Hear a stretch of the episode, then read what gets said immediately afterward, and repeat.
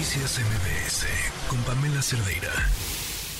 Dijo Hugo López Gatel hace unos días que en México el sector salud brinda atención médica integral sin que sea necesaria una NOM.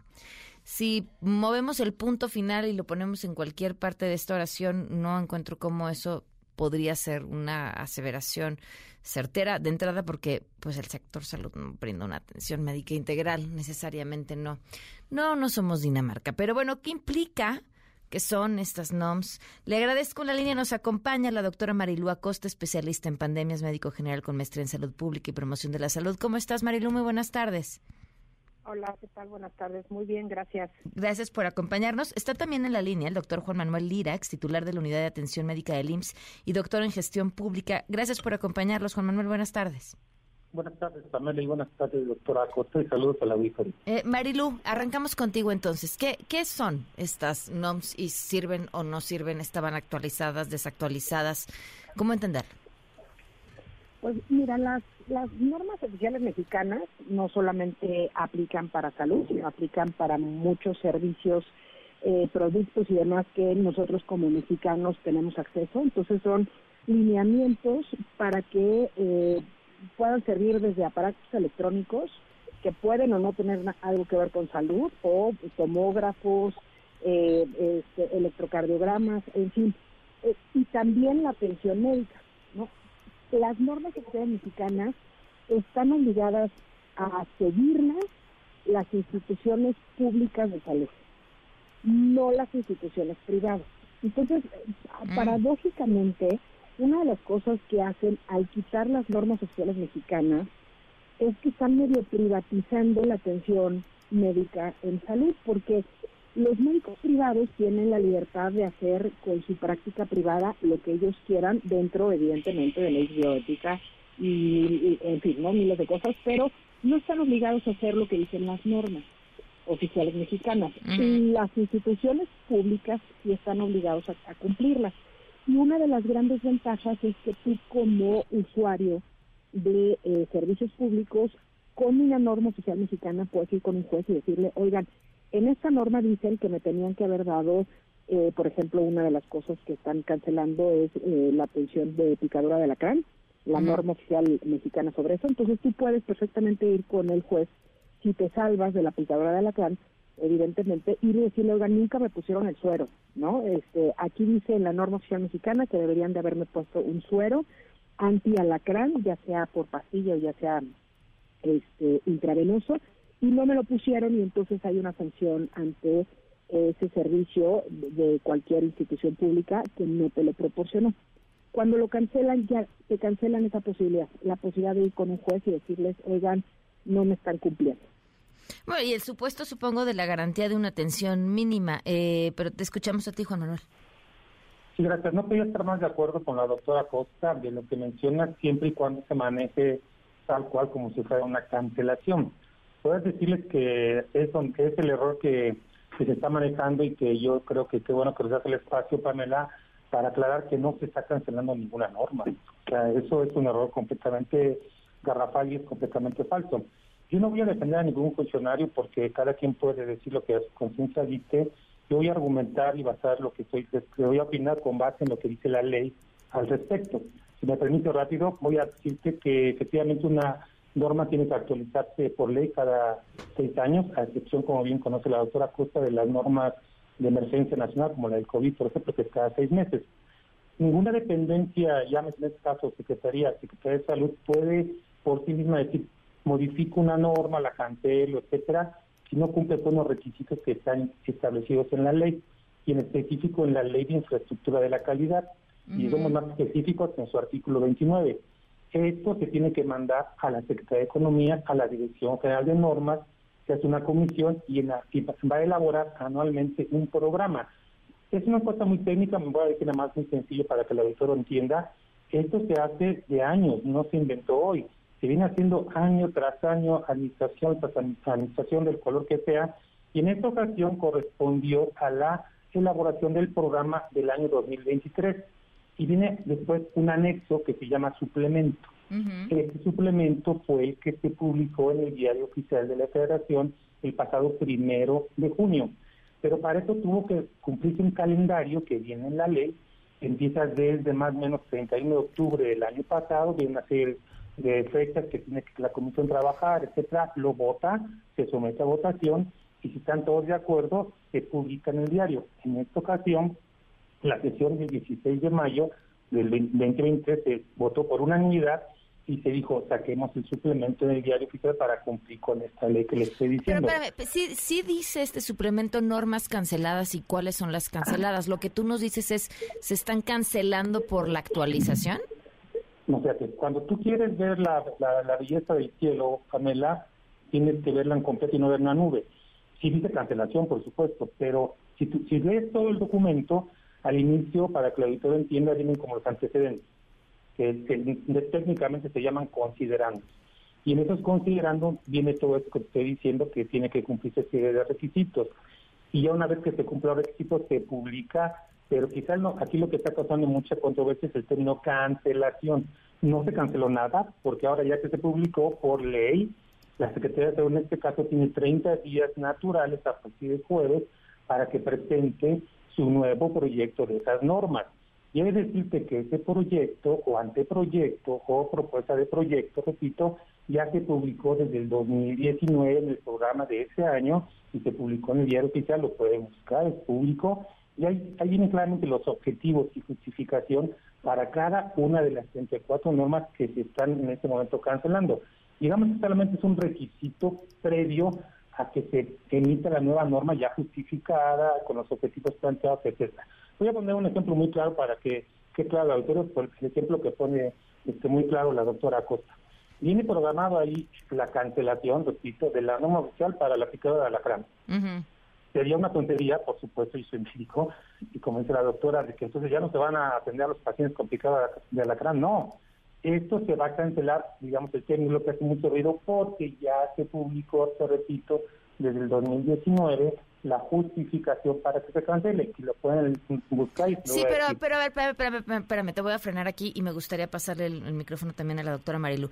Eh, entiendo lo que me estás diciendo, pero, eh, pero entonces me estás diciendo que se va a cancelar porque ya se publicó desde el 2019 la justificación para que se cancele y Hugo López Gatel dice que no las necesitamos. Entonces, en realidad nada nos hace pensar que se va que esta justificación implique una nueva norma, una norma distinta que permita garantizar un mínimo de reglas o de cómo debería ser un tratamiento para cualquiera de estas canceladas.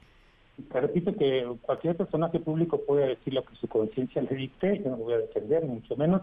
Yo estoy argumentando lo que dice la ley. Nada más para terminar, para darle el paso a la otra cosa. Esta norma se cancela porque va a pasar a otra norma.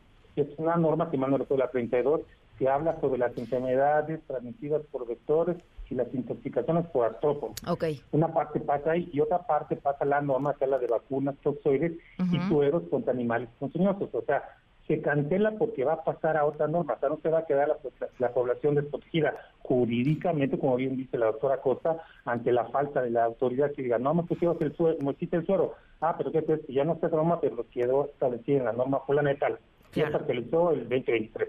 Eso es lo que está pasando, no es que se cancele y mucho menos se cancele la atención de ninguna de las 34 normas que vienen ahí como canceladas. Marilu. A ver, primero son 30 las normas canceladas y cuatro proyectos de normas que se han cancelado. No son 34 en total, son nada más 30 las normas y cuatro proyectos. Aquí una de las cosas que sí me parece bien, bien sorprendente es que eh, puedan afirmar que no se cancelan cuando en el diario oficial dice cancelación de normas vigentes. ¿no? E, esa parte me hace mucho ruido porque cuando niegan lo que dice ahí escrito, pues ya no estoy entendiendo si tiene valor el diario oficial o vamos a interpretar que no se cancela cuando están claramente cancelando. El, el jefe del Ejecutivo dijo que él no iba a hablar sobre esto porque eran cuestiones de élites y era por una cuestión súper específica al respecto de eh, normas hechas a la medida de cuestiones eh, de, de, corrupción, ¿no? Yo creo que está bien difícil poder encontrar, son muchos, muchos eh, temas, es salud infantil, es salud del adulto, es nutrición, es cáncer, o sea, como que están muy, muy variadas como para que pueda uno decir, ah, lo que pasa es que están a modo y entonces queremos quitar la corrupción. ¿no? Por, por un lado. Luego, por otro lado, eh, el, el subsecretario de Prevención y Promoción de la Salud dice las normas no son necesarias. Y por el otro lado, todo el mundo anda defendiendo de que no, no, no, es un proyecto súper bien pensado, súper bien estructurado, y en la ley dice que se pueden cancelar. No tan así. Hay una ley que, que rige la, las normas que explica perfectamente bien cómo se deben de reevaluar cada cinco años, cómo se deben de eh, publicar, esperar 60 días para ver si alguien dice, oye, yo no estoy de acuerdo, y se regresa a, este, hacer toda una serie de, de análisis y demás, pero nunca dice que se necesitan cancelar eh, normas vigentes para poder hacer nuevas. No importa si nunca has escuchado un podcast o si eres un podcaster profesional. Únete a la comunidad Himalaya. Radio en vivo. Radio en vivo. Contenidos originales y experiencias diseñadas solo para ti. Solo para ti. Himalaya. Descarga gratis la app. Entonces, como que pareciera que o no entendieron bien las leyes, o no las leyeron, o no tienen un buen comité jurídico que les esté diciendo, oigan, a lo mejor ustedes nunca han hecho una norma y no tienen la menor idea de qué hacer porque se vale, no tiene nadie por qué saberlo todo, pero este es el, el caminito y ningún caminito requiere que se cancelen normas dentro del diario oficial sin que, eh, o sea, se pueden modificar, se pueden, incluso si pasados los cinco años nadie le mueve la norma, automáticamente se considera cancelada y ahí sí haces toda una serie de listado, decir, pues estas normas, la verdad es que ya no le quisimos meter mano y, y se cancelaron porque pasaron los cinco años, ¿no? Entonces, aquí lo que parece muy extraño es la falta de continuidad en la comunicación. El diario oficial dice cancelación, no se requieren cancelar para modificarse, el jefe del Ejecutivo dice es por corrupción y es, una, es unas cuestiones de élite, el subsecretario dice no se necesitan y pues la verdad a lo que hemos estado viendo en, en, este, en esta administración, no cancelan el seguro popular, hacen el INSABI, luego se dan cuenta que no pueden, cancelan el INSABI, hacen este bienestar, todavía no funciona el bienestar en todo el país. Y entonces, pues esta parte de estoy cancelando para mejorar, pues yo creo que se va a quedar en una pues bonita intención como gran parte de las cosas que hace este gobierno y nos vamos a quedar sin normas, la población se va a quedar sin ese aval jurídico y pues se les va a acabar el tiempo porque ya les queda como un año nada más y, y, no estamos viendo claro en qué momento esto se va a convertir en mejores normas oficiales mexicanas. Claro. Eh, Juan Manuel, para concluir, ¿algo que quieras agregar? Sí, efectivamente, bueno, cualquiera puede ver el comunicado que sacó el programa y el suplemento en el Diario de la Federación que publicó, te digo, esta dependencia de la Secretaría de Economía y a menos que los números se equivoquen porque vienen consecutivos, son cinco nuevas nuevas normas, perdón, doctora, y 34 canceladas. Eso viene ahí, yo no lo vi, pero está ahí. Segundo, efectivamente hay leyes que concurren, tienes toda la razón, doctora.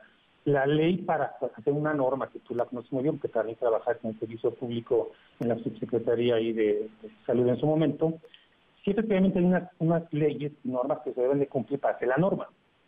Por ejemplo, yo trabajé 28 años de medida como servidor público en el INE, y es la institución más normada. Hay una norma hasta para hacer norma. O sea, qué incongruencia. Es una burocracia, sí, yo reconozco, es una burocracia muy grande, pero la ley para hacer una norma es distinta, doctora, a la ley que tiene que cumplir para que se haga este procedimiento burocrático que te digo, que es la ley de infraestructura de la calidad, diferente a la ley que tú me estás mencionando. Estoy de acuerdo contigo, para hacer la norma hay, hay una ley, pero para que se pueda subir a este tema de la calidad que la maneja la Secretaría de Economía, que es una ley concurrente con la de Salud y una Secretaría concurrente, tiene que cumplirse forzosamente la ley. Yo estoy de acuerdo, la ley hizo para cumplirse. Y les repito, no estoy defendiendo a nadie, simplemente estoy argumentando lo que dice la ley, los documentos que son públicos para todas las personas.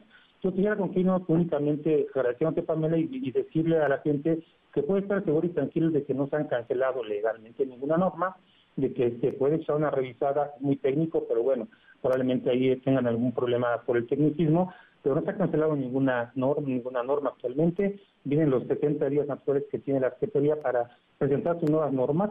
Ya las presentó en su momento en el programa, repito, del 2019, que también es público, está en el diario oficial, y en su momento pues tendrá que decir, ya se pasó esta norma, ya se actualiza, bueno, ya automáticamente cuando se publica en el diario oficial una nueva norma, abajo se le pone que esta norma deroga la norma solana de tal, que es la parte que falta todavía. Entonces, pero mientras esto no suceda, más allá de que si la calidad de la atención es mala, estoy de acuerdo, que tenemos problemas en el sistema de salud, estoy también de acuerdo, que falta mucho por hacer, también estoy de acuerdo, que se politiza mucho, también estoy de acuerdo, que se mercantiliza, estoy de acuerdo, pero hay que poner los elementos de seguridad y mención, Pamela, para que la gente quede clara que esto así es y no estamos defendiendo a nadie, simplemente falta muchos pasos para decir que la norma va a cancelarse y va a ser sustituida por otra. Pues les agradezco muchísimo a ambos que nos hayan tomado la llamada. Necesitamos creo que un programa más completo para poder hablar sobre esto, pero por lo pronto nos quedamos con esto. Eh, gracias, doctor Juan Manuel. Gracias, doctora Marilú. Gracias por habernos acompañado. Saludos, doctora, y saludos, Pamela. Noticias MBS con Pamela Cerdeira.